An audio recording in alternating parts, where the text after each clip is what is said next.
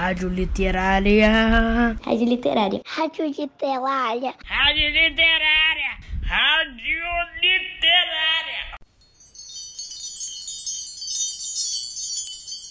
Olá, crianças do Colégio Pedro II do campus Humaitá 1. Estamos de volta com o programa Hora da Literatura. Eu sou Vanessa Camasmi, professora de literatura, e vamos terminar de ler, neste episódio, o conto A Bela Adormecida, versão original de Charles Perrault. E como eu disse no episódio 1, estamos lendo o livro Contos da Mamãe Gansa, da editora SESI São Paulo. Quem será que é essa mamãe gansa, hein? Como ela é? O que ela faz? Contam que a mamãe gansa é uma mulher camponesa que conta muitas e muitas histórias. Hum, tenho certeza de que você conhece uma contadora de histórias. No episódio anterior, conhecemos um pouco mais a vida de Charles Perrault, autor do livro Contos da Mamãe Gansa. Esta edição que estamos lendo data de 2018 e foi ilustrada por Trinitá Olcina e Juanjo Oller, ambos da Espanha. Trinitá e Juanjo ilustraram com desenhos feitos à mão, em lápis de cor, grafite e canetinha, e também com colagens, carimbos. Montaram cenários e fotografaram e fizeram ilustrações no computador. Qual destas técnicas de ilustração vocês gostariam de experimentar? Desenhar à mão? Fazer colagens? Usar carimbos? Montar e fotografar cenários? Ou ilustrar no computador? Bem, seguindo a nossa estrada fora, o que será que a fada fez com a sua varinha de condão? Com sua varinha de condão, tocou em todos que estavam no castelo, menos no rei e na rainha, governantas, damas de honra, camareiras, fidalgos, mordomos, copeiros, cozinheiros, ajudantes de cozinha, mensageiros, guardas, porteiros, pajens, lacaios. Tocou também em todos os cavalos das cocheiras, junto com os cavalariços, nos grandes mastins que ficavam pelo pátio e na pequena Puff, a cadelinha da princesa, que estava em cima da cama perto dela. Assim que a fada os tocou, todos caíram no sono, só para acordarem no mesmo instante em que sua senhora, a fim de estarem prontos para servi-la quando ela precisasse deles. Até os espetos que estavam na lareira, cheios de perdizes e fazões, foram dormir como o próprio fogo. Tudo isso aconteceu num instante. As fadas não demoravam nada em suas tarefas. Olhem aí, crianças, a famosa varinha mágica. Como num passe de mágica, ela faz um milagre, não é mesmo? Então, o rei e a rainha, depois de beijarem sua querida filha, sem que ela despertasse, saíram do castelo e mandaram divulgar a proibição de que qualquer um, fosse quem fosse, se aproximasse do local. Proibição que, aliás, nem era necessária, pois em um quarto de hora cresceu em torno do parque uma quantidade tão grande de árvores altas e baixas, com muitas plantas espinhentas entrelaçadas umas nas outras, que nem gente, nem bicho conseguiria passar por lá. Apenas as pontas das torres do castelo ainda eram visíveis. E mesmo assim, só de muito longe.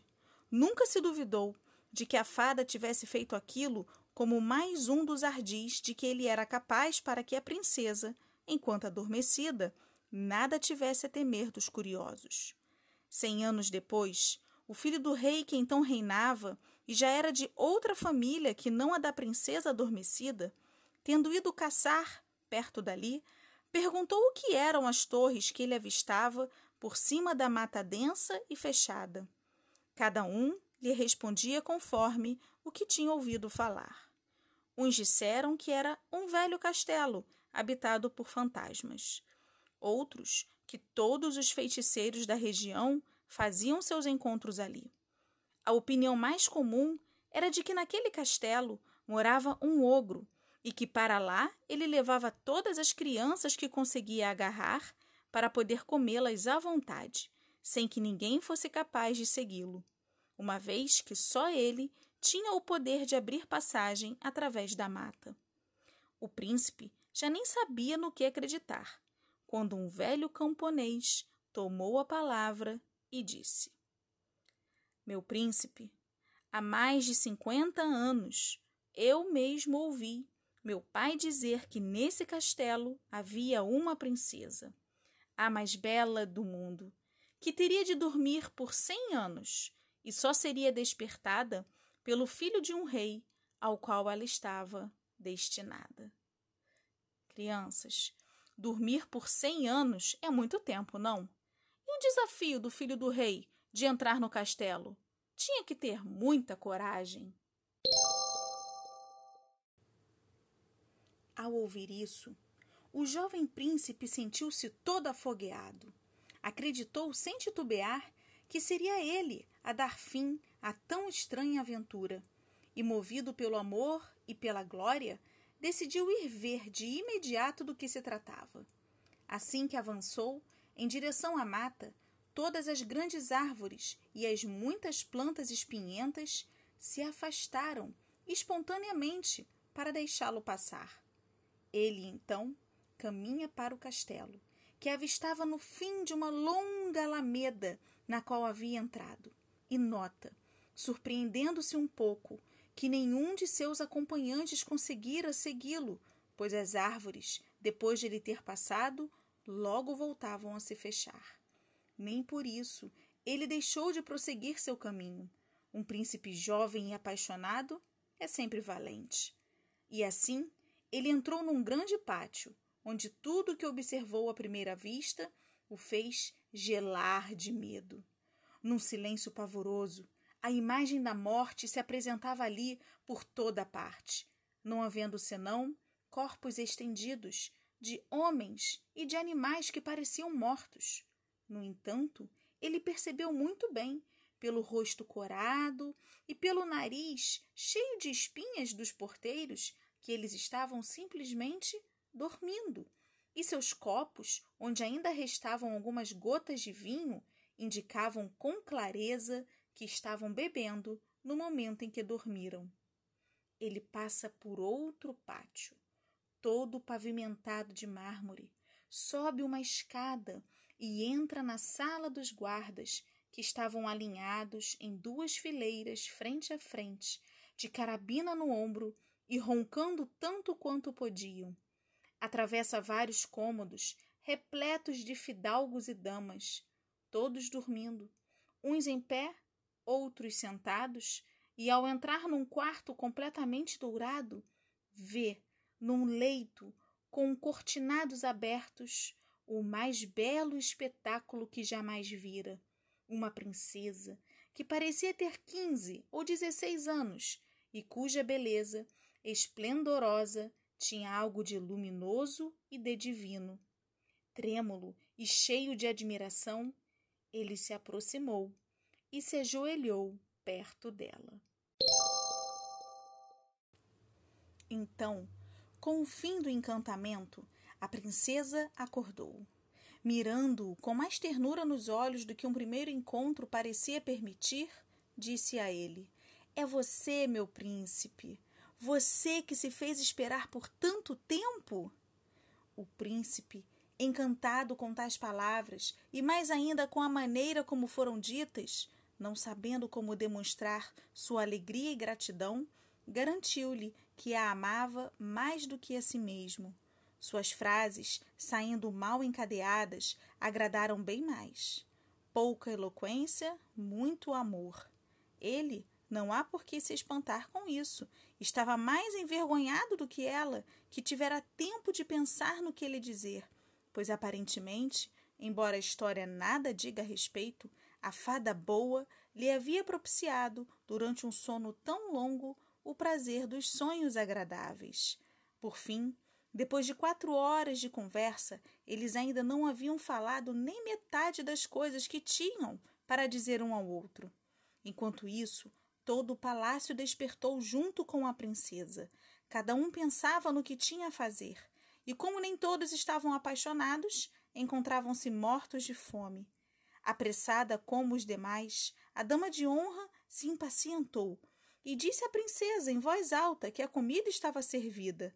O príncipe ajudou a princesa a se levantar. Ela estava vestida do modo mais magnífico, mas bem que ele se poupou de lhe dizer que estava vestida como a avó dele e ainda usava gola alta, nem por isso estava menos bonita. Eles passaram para um salão espelhado, onde cearam, servidos pelos copeiros da princesa. Os violinos e oboés tocaram músicas antigas, mas excelentes. Embora já fizesse quase cem anos que ninguém as tocasse, depois da ceia, sem perder tempo, o capelão Mor casou-os na capela do castelo e a dama de honra foi fechar os cortinados da cama. Eles dormiram pouco. A princesa já quase não precisava de sono e o príncipe a deixou de manhã cedo para retornar à cidade, onde seu pai devia estar preocupado com ele. Vocês observaram como as coisas e as pessoas se transformaram? O príncipe desencantou a princesa. E vamos terminar o programa de hoje dedicando uma música para a professora Karen. Ela se chama Minha Princesa, de Gilberto Gil, e foi tema de abertura de uma novela chamada Cordel Encantado. E você, gostaria de mandar uma música para alguém que você gosta? Me avise lá na plataforma do Google Classroom. Vamos seguir para o episódio 3? Vamos saber como termina a versão original do conto A Bela Adormecida? Um beijo! A gente vai cantar uma música do Gil, nova, que é tema da novela Cordel Encantado, que é uma música muito linda.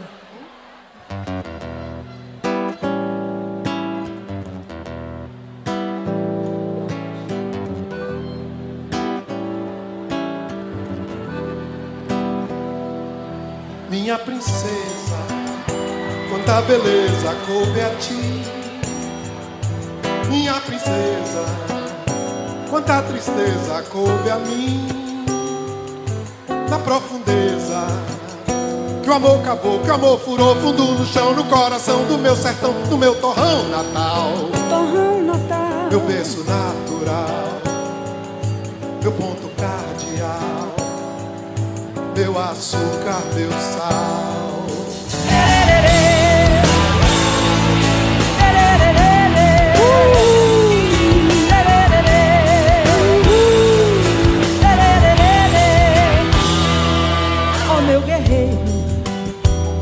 braseiro me queimou. Ó oh, meu guerreiro, meu travesseiro é teu amor. Meu cangaceiro que me pegou, me carregou, que me plantou no seu quintal, me devolveu minha casa real, minha alma original, meu vaso de cristal e o meu ponto final.